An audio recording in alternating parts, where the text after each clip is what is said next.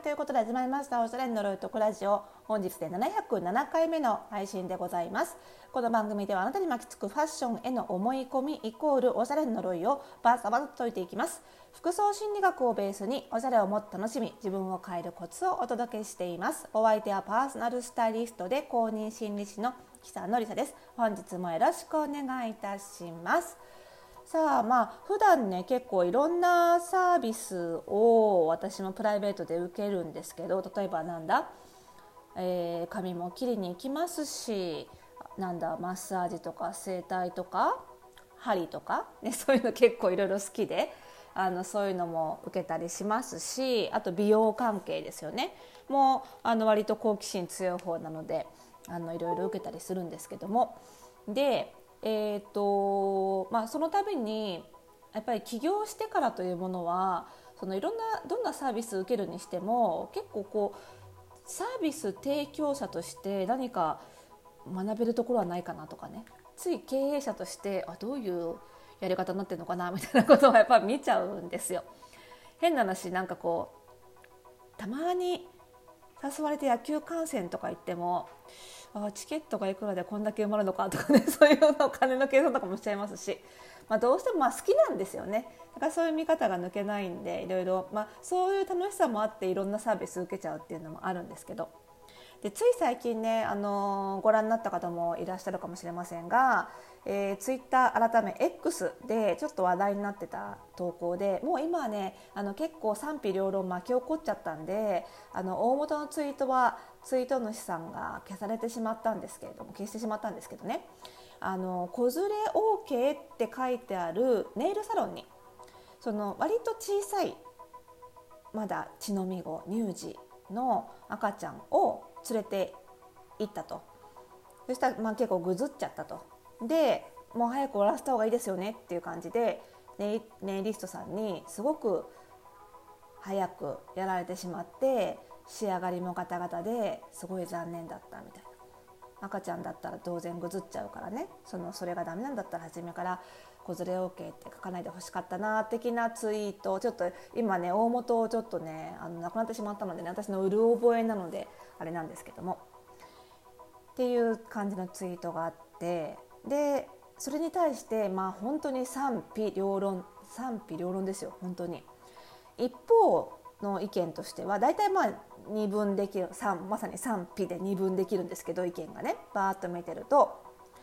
そりゃ子連れ OK っていくら書いてあったっつったって普通乳児は連れてかないだろ一人で待てる子しか連れてかないだろだってネイルサロンってねそのネイルを落とすアセトンっていうねあんまりこう、えー、気化したものを吸い込んじゃうとあんまり体に良くないようなものがあったりとかあとは爪をこうヤスリでやった時のダストとかがねそれを吸い込んでも良くないって分かるよね。そんな危険なとこに赤ちゃん普通連れていかないだろうっていう常識的に考えて普通いくら子連れ OK って書いてあっても赤ちゃんは連れていかないよね。派と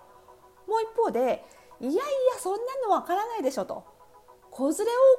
OK って書いてあって特に年齢制限もされてないなら赤ちゃんだって子供なんだから連れてくでしょ。子連れ OK って書いてあるのに実際赤ちゃん連れてったら嫌な態度取られたらそれはそれはちょっともう行きたくないわとか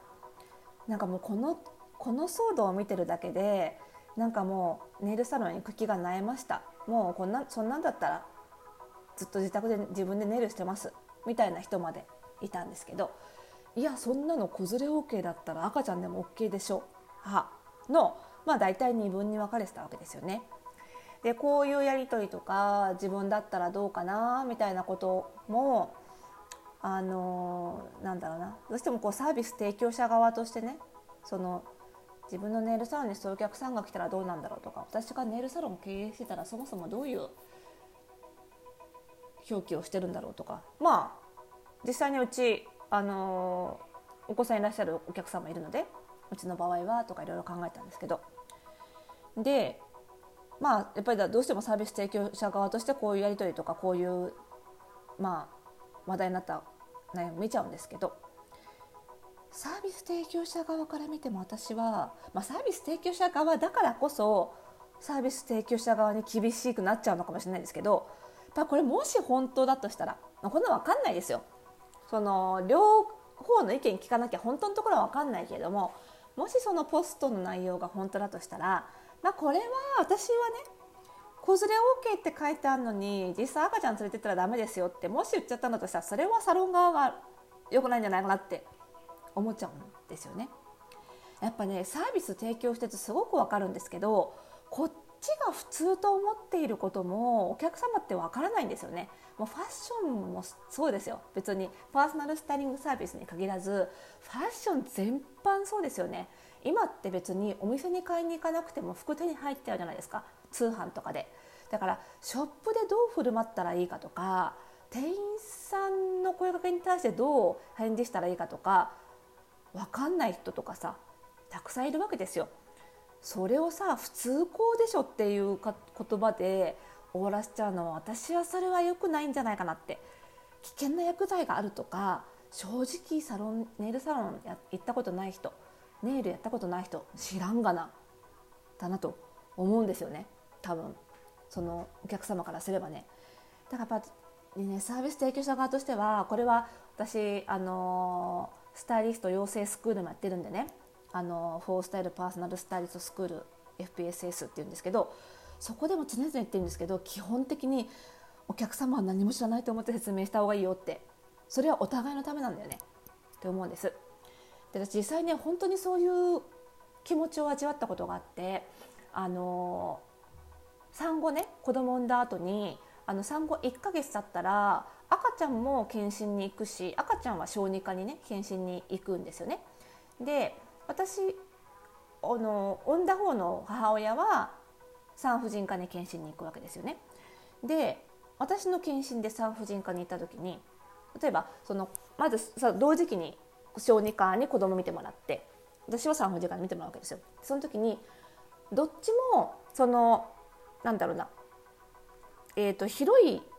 湯船にはまだ疲れてない状態なんですよね。子供は当然小さいからベビーバスみたいなの入れるっていうことですし私はまだあの帝王切開だったのもあるんですけど普通に普通分娩の方でも多分1ヶ月は湯船に入んない方がいいですよってよく理由もわからないまま1ヶ月 ,1 ヶ月はまあシャワーでって言われるわけですよ。それであの産婦人科でね私の検診の時に「あのそろそろ私湯船に使っていいでしょうか?」って聞いたんですよね。そしたら産婦人科の先生に笑いながら「好きな時に入ればいいじゃない」って言われたんですよ。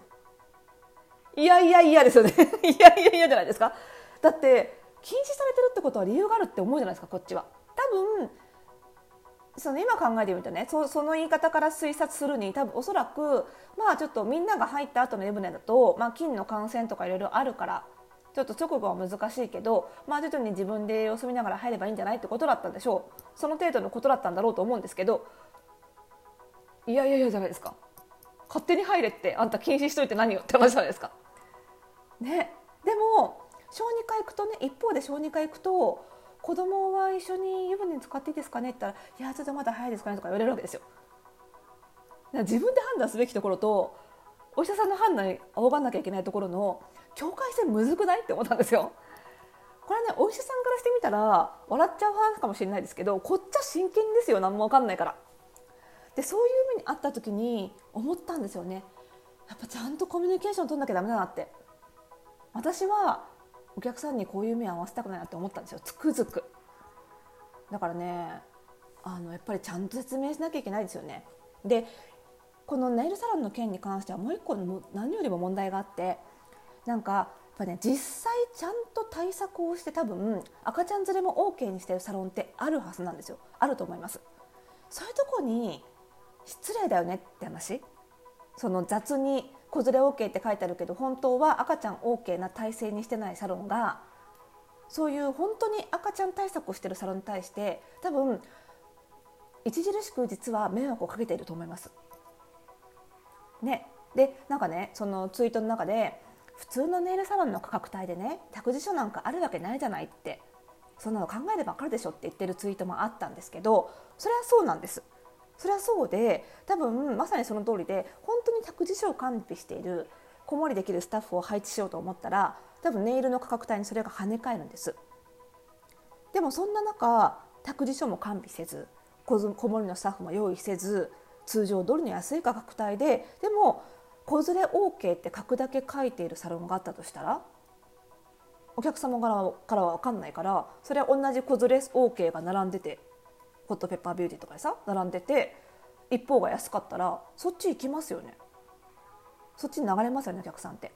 そしたらちゃんと対策してその分もちろん料金には多少反映しちゃうけどちゃんと対策してるサロンにお客さん来ないんですよ。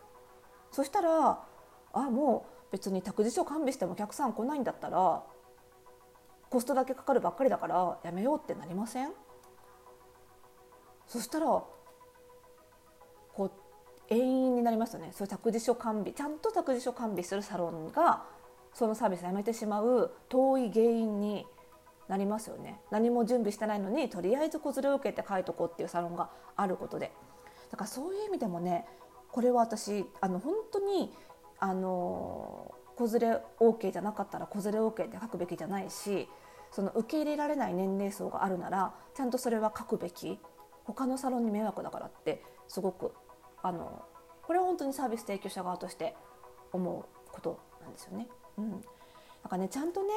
あのサービス提供するにもコミュニケーション取りましょうって話ですねやっぱりね。コミュニケーションさえちゃんと取れればそんなにそのお客様と何かトラブルになることもない